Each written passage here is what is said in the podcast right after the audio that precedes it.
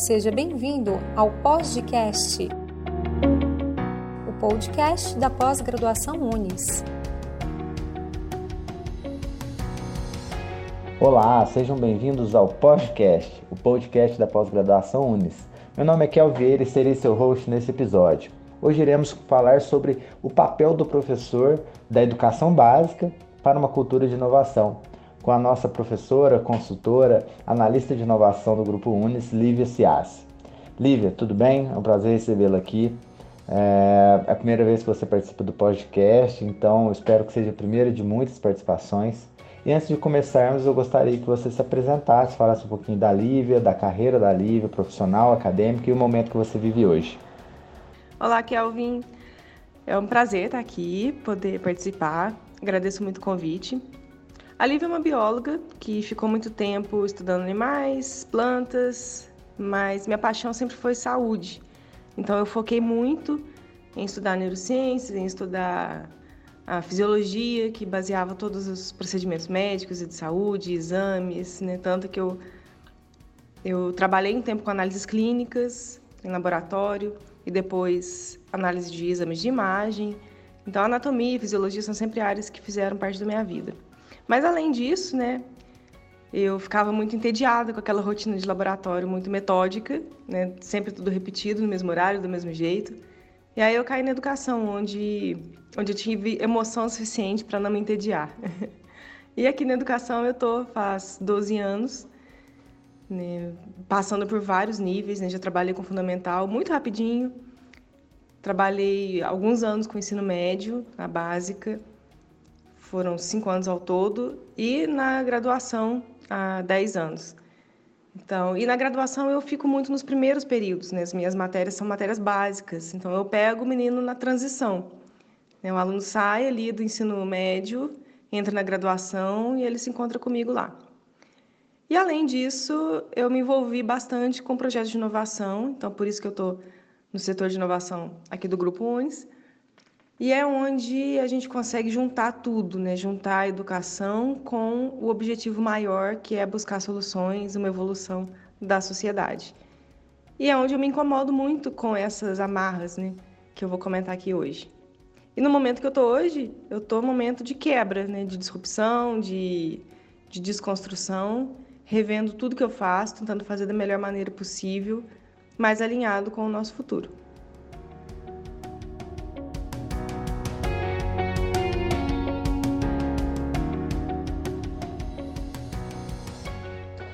Muito obrigado, Lívia. Né, esse trabalho que você faz aí né, com a entrada né, de alunos ali que vêm do ensino médio, ensino básico, é, da rede pública e privada, com certeza traz uma provocação gigante né, e uma inquietação, porque você deve ver é, todos os semestres né, a dificuldade né, que é, é demonstrada por esses alunos, né, por essa educação básica que não tem essa cultura né, inovadora e é por isso que a gente está aqui.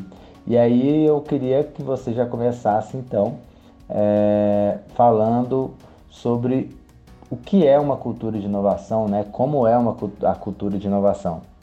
Bom, para começar, né, definindo o que é cultura de inovação, é um ambiente, seja empresarial, escolar ou até familiar, que mantém um conjunto de hábitos e valores que promovam e facilitem a criatividade e apoiem a geração de ideias vindas de todo mundo, buscando mudar a forma de fazer as coisas, valorizar as pessoas, otimizar os recursos, melhorar os resultados. E o principal nessa cultura são as pessoas se sentirem à vontade de participar de todas as discussões. Sabe aquela pessoa que fica quieta no canto, prefere concordar com a maioria? Então, numa cultura de inovação, essa pessoa não existe. e todos devem ter seu espaço e estar à vontade ali. Isso é uma tendência muito forte, pois já sabemos que para surgir ideias inovadoras é necessário um grupo engajado e sem medo né, do risco. E para surgirem muitas ideias, é, precisam surgir muitas ideias não inovadoras primeiro, antes de surgir uma ideia inovadora. Então, isso, ao meu ver, é uma cultura de inovação. Entendido, Lívia. Está muito ligado a, a, essa cultura que a gente vive hoje do empreendedorismo, né, da transformação, de, de principalmente usar o, a tentativa e o erro, né? A gente precisa tentar com ideias que não sejam tão transformadoras, tão inovadoras para conseguir surgir, né? É, é, é, um processo super bacana. E por que, que você acha que a educação deveria estar mais atenta a essa tendência, Lívia? Eu vejo dois grandes motivos que a, a educação deveria estar atenta a esse momento. Primeiro, a educação deve preparar pessoas para viverem no mundo onde essa é a maior tendência. E isso irá moldar as relações de trabalho daqui para frente. Segundo, porque as escolas são lugares que precisam muito de ideias inovadoras, precisam de coragem para se reinventar.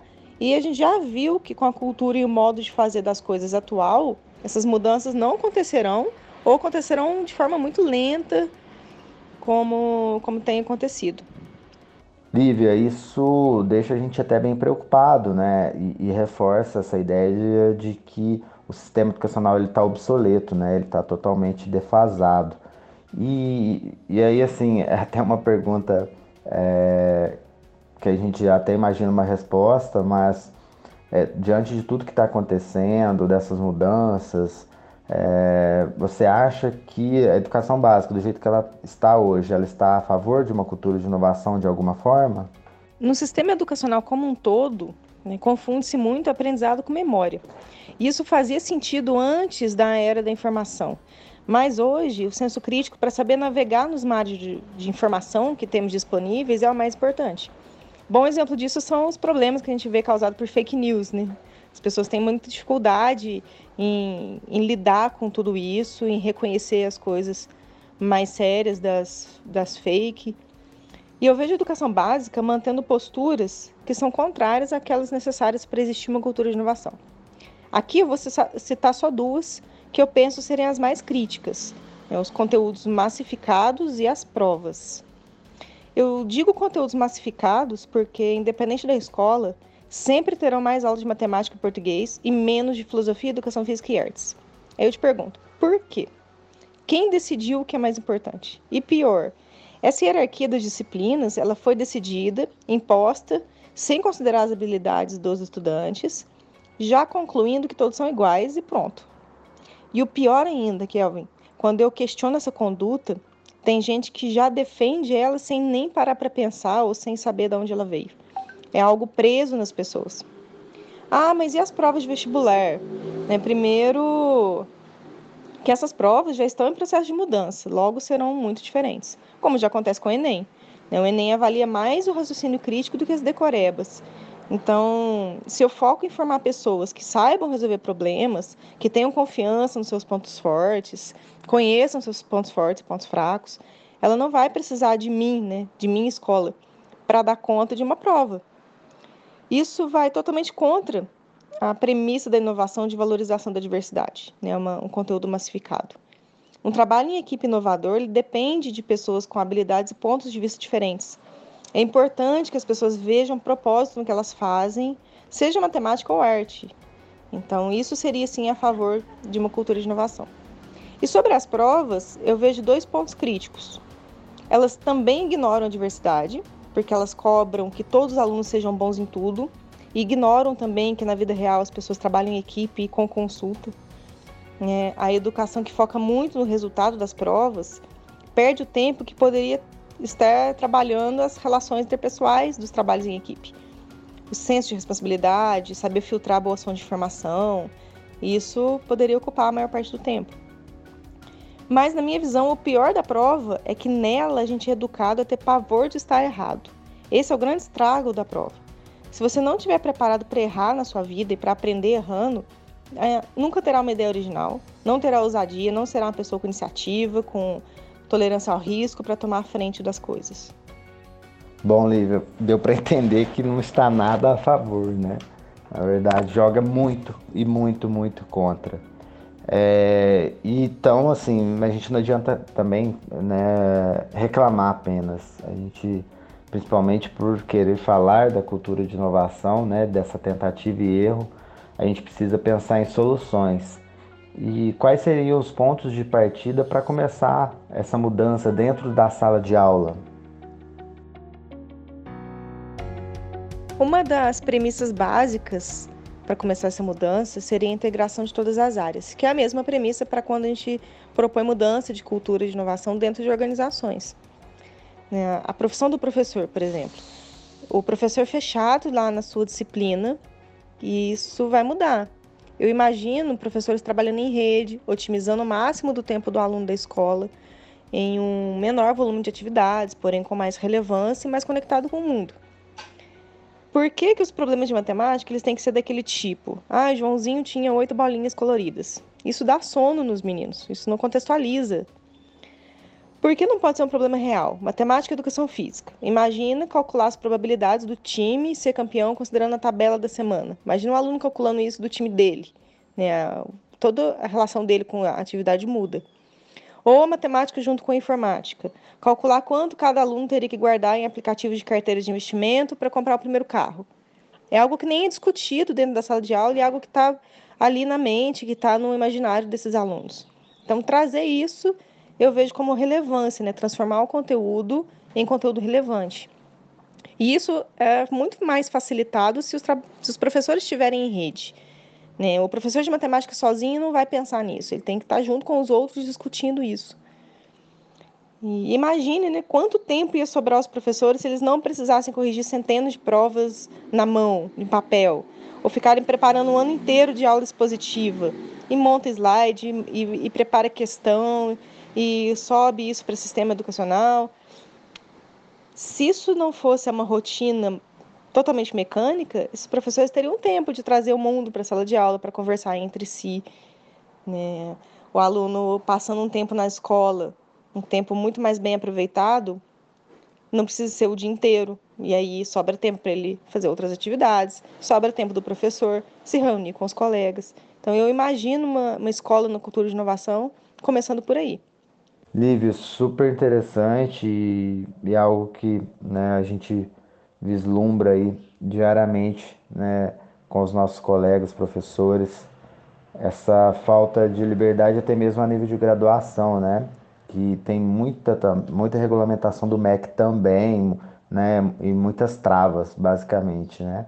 E, e aí a cultura de inovação, ela é bem, é o contrário disso, né, você já afirmou isso em vários momentos dessa discussão, e, e aí tem dentro da, da cultura de inovação, tem muito da cultura de fazer, né, de tentar errar, mas de fazer, experimentar, que é a cultura maker, né? Até no UNDES nós temos os lab makers, que são laboratórios onde é, os alunos podem prototipar, né, fazer é, peças, né, simulações de madeira, de compensado, é, ou até de, de peças de resina, né, usando as impressoras 3D, a caneta 3D e tudo mais.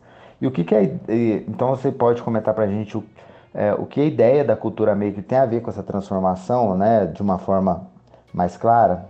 Tem sim, porque a cultura maker é um modo de valorizar o erro no processo de aprendizagem. Ela é uma cultura que inverte a ordem.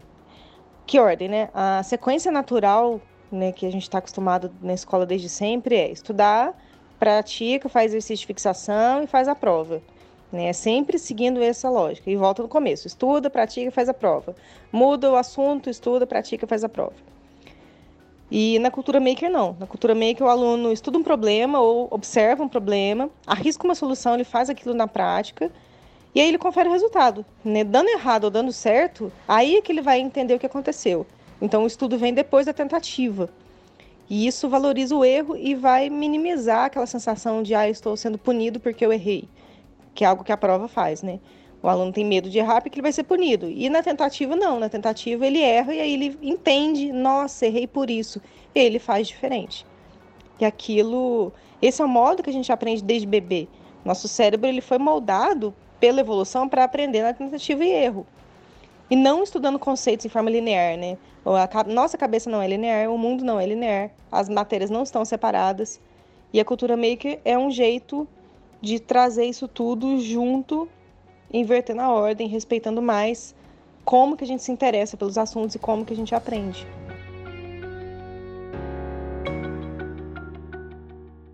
Lívia, muito obrigado. Tenho certeza que a gente provocou muita gente aqui dentro desse bate-papo, né? E ficou claro que a inovação pode ser um ponto né, já é um ponto de virada na educação, né? A gente verifica isso dentro do trabalho que a gente faz aqui no UNS, com empresas e tudo mais, né, inclusive dentro da pós-graduação, né, inovando aí com centro de apoio ao aluno, projetos de aplicabilidade e tudo mais. E aí, é, eu queria pedir para você deixar uma mensagem final para os nossos ouvintes, né, desse bate-papo. A mensagem final que eu quero deixar é Inovação é fazer o melhor com o que você tem disponível. Então, sempre que você pensar assim, ah, mas eu não consigo fazer melhor porque eu não tenho isso, isso. Não, você não precisa inventar a roda, né? Tenta fazer diferente com o que você tem. E não caia naquela, naquele conformismo de justificar já porque é difícil, ou de, ah, é, sempre foi feito assim, tá dando certo, vou repetir. A ideia da inovação é, antes de repetir, parar para pensar. Né? Às vezes não precisa mudar, mas na maioria das vezes tem algo que a gente pode fazer diferente. Então, conseguir parar para pensar, analisar cada situação, cada momento da sua vida, do seu trabalho, ter essa tranquilidade de se questionar, é um passo muito grande para a evolução. Essa mensagem, né? Se questionem sempre para conseguir fazer diferente. É isso aí, pessoal. Esse é o recado da Lívia né, sobre o nosso bate-papo de educação básica na cultura de inovação. Bom, Lívia, uh, te agradeço mais uma vez e passo a palavra agora para você fazer seus agradecimentos finais e principalmente, né, falar um pouquinho dos seus canais de contato, suas redes sociais, site, e-mail, que você quiser divulgar aí, para o pessoal poder, né, também falar contigo, tirar dúvidas e tudo mais, tá bom? Kelvin, agradeço muito você, após pelo convite. É ótimo participar das coisas que vocês promovem, é sempre algo de muita qualidade. E podem me encontrar nas redes sociais, no Instagram, principalmente, no LinkedIn, só escrever lá Lívia Ciassi. No Instagram tá Lia Ciassi e eu tenho um site que é o. E estou aberta para discutir com todo mundo que quiser falar sobre o assunto, quem já viveu experiências de tentar mudar um pouquinho a educação, vem comigo e bora para fazer algo diferente. Um abraço para todo mundo e até mais.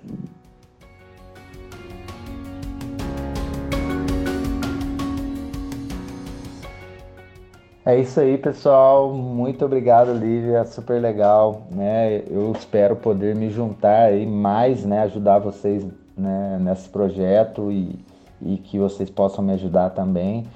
É, e espero que vocês que estejam ouvindo né, esse bate-papo agora também possam colaborar com essa mudança na educação básica, na educação superior, né? É, que vai, porque é a educação que vai mudar o nosso país e que vai mudar o mundo, né? A partir dela a gente consegue transformar tudo. Bom, pessoal, quem quiser saber mais sobre a pós-graduação Unis, acesse nosso Instagram, nosso Facebook. É, basta procurar por pós-graduação Unis, ou se você quiser entrar direto, é arroba pós-graduacão, sem o cedilha, Unis. Estamos também no LinkedIn como Grupo Educacional Unis, tá bom? E caso vocês queiram falar comigo, Kelvin, eu estou no Instagram como KelvinVieiraBR. Estou lá à disposição para conversar também sobre outros assuntos, tá joia? Um abraço e a gente se encontra no próximo episódio.